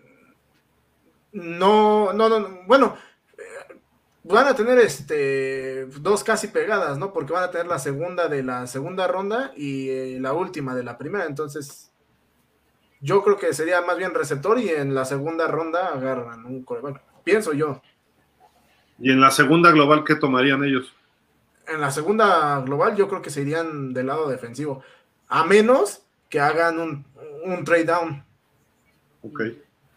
los, se van a reforzar, Beto. Y también todo depende, Gil, porque ¿te acuerdas que cuando llegó lo de, de Sean Watson a, Cleveland, creo que lo dije yo, o fuiste tú, que habíamos dicho que se le estaba cayendo el teatrito a pedazos al señor Garoppolo porque pues, los equipos empezaron a armar, todos los equipos que tenía posibilidades Jimmy G, se le, fue, se le empezaron a ir, se le fue ya los Colts, Mariah, se le fue Cleveland a la mejor con Deshaun Watson, se le fue Atlanta el Mariota, se le fue Pittsburgh con Trubisky, entonces realmente no queda equipo. Si Detroit, que es el único que, se, que suena que puede eh, buscar el intento de traerse a Jimmy G, se lo trae, yo creo que la primera, las dos primeras rondas que tiene, Detroit iría meramente para darle armamento, o sea, a lo mejor uno o hasta dos receptores, y coincido con Dani, la segunda ¿Tú crees que, Detroit vaya por Jimmy G? Yo no creo, yo no creo, yo creo que Jimmy G, eh, le mando un saludo a Chacho, yo creo que Jimmy G va, va a seguir robando ahí en, San Francisco. en San Francisco que mira, él cumple y cumple bien, pero ya cuando tiene que dar el siguiente paso, ese es su problema, ¿no? Es un Cousins, es un Tannehill, más o menos. Los pongo en esa categoría. Que ojalá y Cousins dé el brinco pronto. ¿Quién no tiene primera ronda? Chicago, por su trade con Gigantes, que no recuerdo por quién fue, pero. Cleveland, por el trade de Watson. Denver por el trade de Russell Wilson, Indianapolis que tuvo el trade de Carson Wentz, no este. De Mark Ryan, ¿no? No. ¿Por qué? ¿Por qué? Se lo envió a Filadelfia. A Filadelfia. Pero no sé por qué. Los Raiders con los Packers, los Rams con Detroit y Miami con Kansas, mientras que San Francisco lo había hecho con Miami. Entonces, eh, a final de cuentas, ahí están los equipos que no van a tener primer pick hasta y hoy. Los Rams, obviamente. Ajá, los Rams. Pero no sabemos qué vaya a pasar, porque a lo mejor algún equipo de estos suelta algún veterano o, o mueven picks y se mete a la primera ronda todavía, ¿no? Pero ahí están las necesidades de los equipos, ¿no? No sé si quieran agregar algo más. Mira, sí, yo nada más, antes de este, pues ya de despedirme, este, porque ahorita ya estamos por empezar en corto ya el hueco. Eh, ahorita estaba leyendo en una página en CBS, de hecho, que eh, pues por ahí también está surgiendo un rumor de que luego del trade entre los Santos y, lo, y los Eagles, eh, podría darse la posibilidad de que este, los Santos hicieran un trade con los Jaguars por el pick número uno y tomar un coreback. Y wow. bueno, entonces los Jaguars este, tomarían, tendrían dos picks en, en, la primera ronda, más lo que les den los, este, los Santos, ¿no? Wow. Eso sí estaría, pero primera ronda global, ¿tú crees que valga la pena algún coreback ahorita? Pues yo no creo, pero bueno. Los este, Santos puede ser. Los, los Santos, puede, ajá, exacto. Pero si son los Santos, tendría cierto sentido. Acuérdense de Mike Ditka, que soltó todo su draft por un solo jugador. Ricky Williams en el 99, me parece que fue ese, draft. Y sí le funcionó a medias y terminaron después haciendo trade de Ricky Williams a Miami. Pero soltó como ocho jugadores, una cosa así, por ese jugador.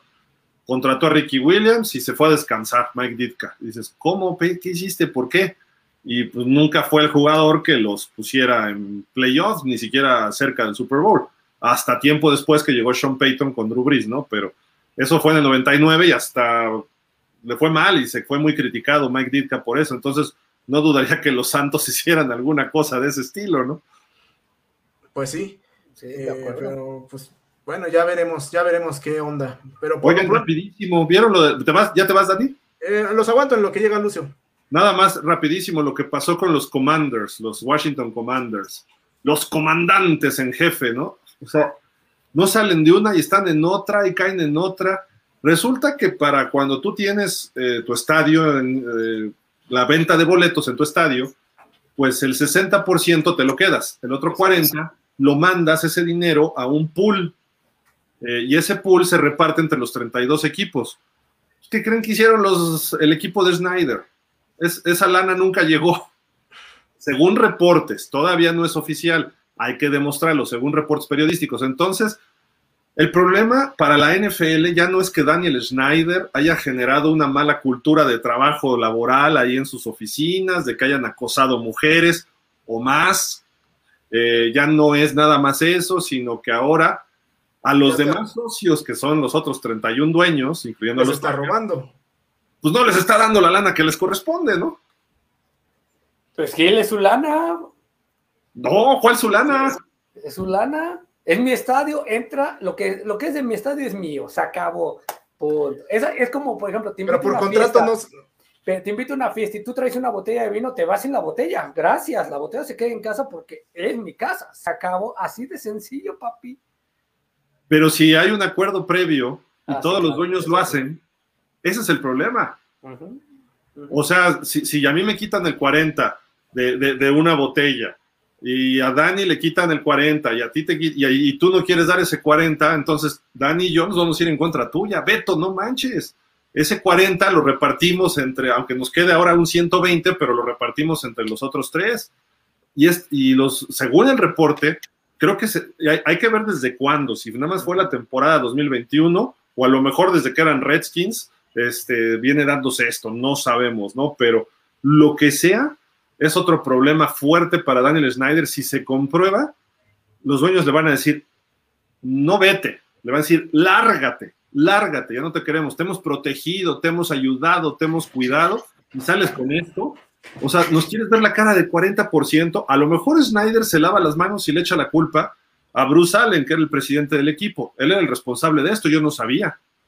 Y puede ser, o sea, además no creo que no creo que sea algo falso, a lo mejor eso algo así ocurrió, ¿no? De que algún problema dentro de la mala organización que tenían los el equipo de Washington, los Commanders, eh, a lo mejor alguien pues, no, no hizo el depósito, ¿no? Pero oye Gil, queda una duda, es que la, la duda, por ejemplo, si viene mi equipo y va a tu estadio tú te quedas con tu 60% de la taquilla, del 100% tú te quedas con tu 60%, como está estipulado en el cual. Tú en un contrato que ya se firmó tienes una fecha límite de decir, tengo hasta tal fecha para depositarte. Si dices, tienes hasta, digamos, el 15 de abril, día 16 no cae, oye, una llamadita, Gil, ¿qué pasó con...? Ay, perdón, se me cayó el sistema, te lo hago ahorita. Va, 17, oye, Gil no ha caído. Es culpa de Vancomer, dices. Sí, exacto, pero si después de dos meses no te ha caído, ¿por qué te quejas ahorita? Ve a la NFL desde antes y dile, oye, este tipo, que también se ven hambreados luego, luego los dueños en ese momento, sí sé que es lana es lana, pero dile a la NFL, oye, ojo, ¿eh? Goodell, Gil no me ha dado mi 40% de este partido, ¿eh? Y ahí vamos a preguntar. Yo creo que es hasta por partido, ¿eh? O sea, va partido, partido. Yo creo. Sí digo, no, no, sé, tampoco es el principal ingreso de la NFL, ¿eh? aunque los boletos son caros, eh, no, es precisamente el ingreso principal de un equipo o de los equipos. Lo que pasa es que lo que ellos venden caro, y no sé si también ahí vaya la proporción del 40%, es justamente en los palcos. Ahí es donde hacen toda la lana los equipos. Que, que es más, a lo mejor son 100 palcos, por decir algo, es más que 70 mil personas que un boletaje. Pero bueno, amigos, yo ahora sí los dejo porque ya llegó el buen Lucio. Entonces, este, ahorita. Perfecto, Dani. Ahorita aquí nomás, ya te, mando a Beto en un, en un, momento. Muchísimas gracias, Dani. Vale, cuídense, amigos. Cuídate, estamos en contacto. Vale, bye. Y, y, Beto, pues te digo, entonces, no sé, si, si incluye a los palcos es una buena lana, ¿eh? Habría que ver cuánto es la cantidad y qué pasó y desde cuándo. Sí, porque hay que recordar que los palcos se rentan, o sea, uno lo renta, el palco creo que tiene cabida para 10 o 12 personas. Depende del estadio y depende, del estadio. Exacto, pero te rentan por persona, es decir, a pesar de que yo vaya con mi familia y digo, voy con siete personas, siete miembros, son a tanto cada miembro de, ese, y el palco lo puedes dividir con otra familia, es decir, la, la familia Figueroa y la familia Espinosa van, se renta el palco, las dos familias, y donde tienes canapés, tienes incluso un tipo buffet, tienes varias botellas eh, o cervezas este, a granel, te permiten introducir tus propios alimentos en algunos palcos también, pero sí, no son nada baratos, ¿eh? Nada barato la renta de un palco, ¿eh? nada, nada barato. No, estamos hablando de cientos de miles de dólares por temporada, ¿eh? Creo que por persona te sale como en 5 mil dólares, 6 mil dólares por Pero por juego. Sí, por juego y por persona.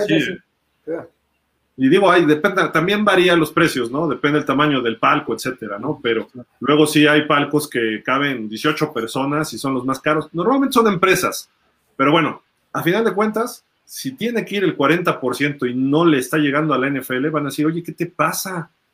¿Por qué no me está llegando ese 40%? Ah, no, pues mira que el contador se equivocó. Ah, bueno, ya, corres al contador y ya ves qué pasa, ¿no? Pero mientras tanto dices, bueno, otra raya tigre, ¿no? Contra este hombre de, de Daniel Snyder, ¿no?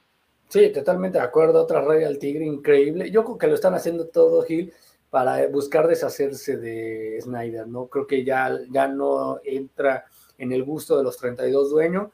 Ross está a nada, está así de, también irse. Una Puede haber cuatro cambios de dueño próximo, ¿eh? O sea, digo, hay que ver cómo evolucionan las cosas. El 8 de abril creo que es la primera audiencia de Brian Flores y hay otros coaches ya, etcétera. Entonces, hay que ver qué pasa con Ross, hay que ver qué pasa con Snyder y hay dos equipos que están a la venta oficialmente, los Broncos de Denver y los Osos de Chicago. Entonces, podríamos tener cuatro nuevos dueños en cuestión de dos años o no sé, una cosa así, hay que ver. Pero en fin. hay que ver. Beto, ¿algo más para despedirnos? Bueno, solo rápidamente decir que aquí está eh, los últimos mensajes que ya entró. Ah, eh, amigos, ¿creen que les pueda caer a Miami un buen linebacker? Aún me causa conflicto en la posición, ¿no creen? yo creo que sí le puede caer un buen linebacker, pero lo malo es que está hasta la tercera. El linebacker que le caiga ya no va a ser tan codiciado como los que se van a ir, ¿no? En las primeras dos. Sí, ¿no? No, no creo, ¿eh? Este año no creo. Sí. El, el, mismo Miguel Darío dice, fíjense que coincido con Beto, siguen cargando a Henry la mano, vamos a tener un corredor que se va a retirar antes de los 30 porque no da el apoyo para que dure más. Totalmente de acuerdo. Lo que hizo Dallas al proteger mucho a Ezequiel Helio hace dos años, él estaba lesionado junto con Amari Cooper, le pusieron a Polar, Polar empezó a llevar la batuta y se vio un mejor Helio, menos cansado, menos este, más largo. Le extiendes la carrera, ¿no? Sí, le extiendes un poquito la carrera muy bien hecho lo que está haciendo los Browns, ¿no? De Cleveland con Shop y Hunt, entonces también por ahí, ahí hay que hacerlo. Eh, Bernard Rating dice, yo creo que Tennessee aún sin Henry salieron del problema por su gran head coach y con sus tres sustitutos de la temporada pasada, Foreman, Hillard y, y Nichols. Es el 2.0, ¿no? Foreman. Es, eh, Foreman es el 2.0, sí. Perdón. Eh, AJ Brown estará Robert Woods, ajá, que seguro dará más frutos que Julio Jones Creo que su problema está en, la línea ofensiva, obviamente, para reponer los que, lo que fueron y que abrirían las avenidas a sus corredores, cubrirían a Tyne. Solo que Woods ya se lesiona con el airecito que le pega, ¿no? Entonces, digo, Julio Jones no hizo mucho, pero no se lesionó por lo menos, ¿no? Lobo feroz. Sus lesiones, pero dolores de viejito, ¿no? De acuerdo, Lobo feroz. ¡Au! O sea, aparece y dice, buenas tardes, señores, apenas lo sintonicé. ¿Qué hay de nuevo con los Nada, que siguen con Jimmy G. Nada, más. ¿A poco el señor Mr. Reinty sabe tocar el piano? Piano, flauta, triángulo, este, sartenes, ollas. Eso. Las cubetas. Las cubetas. No seas así. Este, Lobo Feroz dice, ese Dani que, que, mejor se quite esa playa le va a dar lepra. No, mira, yo no compagino con el equipo del señor Velasco, pero sin duda algo que reconozco, el mejor logo del fútbol mexicano lo tienen los Pumas de la NAM. ¿Qué logo? Es una preciosura de logo, porque eh, eh, es un puño. Si algunas personas lo ven, ven como si fuera un puño como el que estoy haciendo yo, otro se ve la cara del Puma. O sea, y, y Gil, nos gusta o no, se ve elegante el uniforme siempre de los Oye, y había problemas con la persona que lo diseñó, ¿no? Hace tiempo. Creo que hay derechos de autor y no sé qué rollo, pero bueno. Pero de que se ve elegante la playera. y el uniforme es bonito. El uniforme es muy bonito. Entonces... Lo que no me gustaba de la playera de Dani es que traía aquí el letrerote de una luz. Yo el de, Pumas lo quiero ver limpio. Sí, de acuerdo. Y a veces prefiero el blanco con el Puma azul marino. Sí. Había, creo que el de hace dos temporadas o tres, el, azul con oro era bellísimo. no me acuerdo si era esa o era otra, porque el Puma apenas si se veía el contorno de la definición y parecía y nos regresaba ese Pumas de los 90 del Tuca cuando queda campeón. O sea, bellísima playera, muy bien, creo que es, bonito el uniforme. Es bonito de los y que ya Miami lo vemos como el siguiente campeón del Super Bowl. Ahora, ¿a quién más contrató el Gil? No, mira, Gil al que ve campeón, porque me acuerdo perfectamente sus palabras, dijo, equipo que se lleva de Sean Watson te pone en el Super Bowl. Entonces, solo llevó Cleveland, Cleveland va a estar en el Super Bowl. Cleveland tiene chance, Beto. Sí.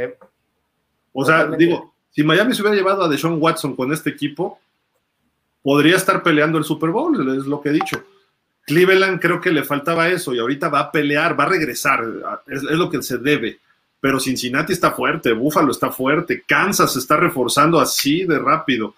Eh, los Chargers, Denver, lo que está haciendo, entonces Indianapolis, a ver Tennessee si no cae, entonces hay muchos equipos y yo no creo que Miami sea ahorita todavía candidato a ir al Super Bowl, creo que puede ir a playoffs y debe, debe ir a playoffs.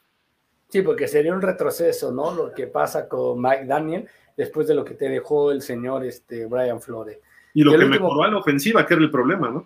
Exactamente. Y el último comentario, que se aviente una rola el Mr. Rating en el piano. No lo pagas, papi. Cuando lo pagues, la rola, hasta el disco completo de Quinta me aviento, si quieres. a, Beto le dicen como Billy Joel, ¿no? El piano man. El piano man, es correcto. Beto, pues, muchísimas gracias. Qué bueno que ya regresaste, qué bueno que ya te mudaste allá a Arlington, Texas.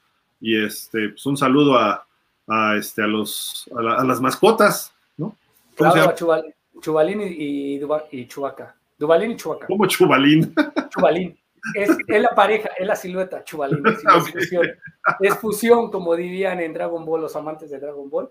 Eh, fusión, es Dubalín y Chubaca, las mascotas oficiales de En Corto y al Hueco, y de En Portada. Dubalín de En Portada, Chubaca de, este, de En Corto y al Hueco. ¿Y entonces cuál dejas a pausa? Ya ninguno. Ah, mira, ya tengo el de pausa. Ah. Místico. bueno, está bien, está bien. Pues Beto, muchísimas gracias. Suerte ahorita en su programa en Cuarto y al Hueco. Todo que supongo que van a hablar todavía de algo del Mundial, de la Conca Champions y eso. Jornada 12, el, sorteo del Mundial, eh, Conca Champions y los partidos de hoy de la Champions.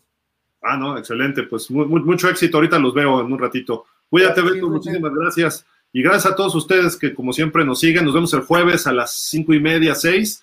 Y recuerden que también hoy a las siete y media tendremos el Dolphins, el show de los Dolphins con Javier eh, Roldán y con Fernando Ramírez, a ver si llega el buen Israel Estrada, pero bueno, si no, ahí estaremos platicando ya de los Dolphins concretamente. Muchísimas gracias, cuídense, por favor, pásenla bien y estamos en contacto. Nos vemos hasta la próxima. Bye.